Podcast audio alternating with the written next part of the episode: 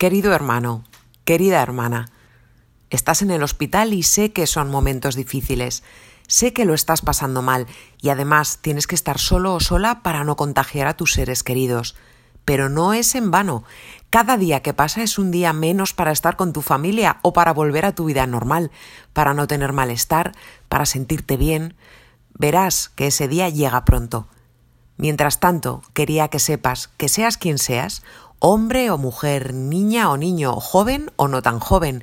Yo pienso en ti en este momento y te envío mi fuerza, mi energía positiva.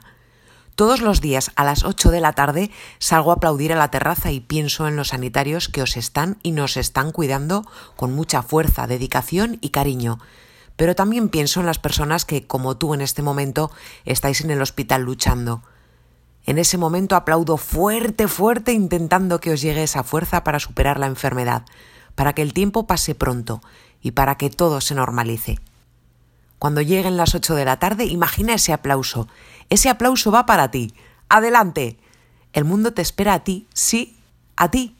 El puzzle del mundo te necesita para que todo esté en su sitio, todo encaje como antes. Querido hermano, querida hermana, porque no estás solo o sola, Ahora más que nunca somos hermanos y hermanas en esta lucha en la que abrupta e inesperadamente nos encontramos. Todos estamos en el mismo barco y nos damos cuenta de ello en situaciones como esta, que nos baja del tren de las prisas, la superficialidad, las preocupaciones absurdas y banales. Bajamos de ese tren y encontramos lo esencial, el lazo que nos une los unos a los otros, nos necesitamos para sobrevivir respetándonos más, ayudándonos más, respetando el planeta que es nuestra casa, avanzando juntos sin dejar a nadie atrás, siendo capaces de renunciar a cosas por los demás, por el bien común. El amor debe ser el que mueva todas nuestras acciones. Juntos, la unión hace la fuerza. Por eso, ahí van mi fuerza y mi cariño, para ti.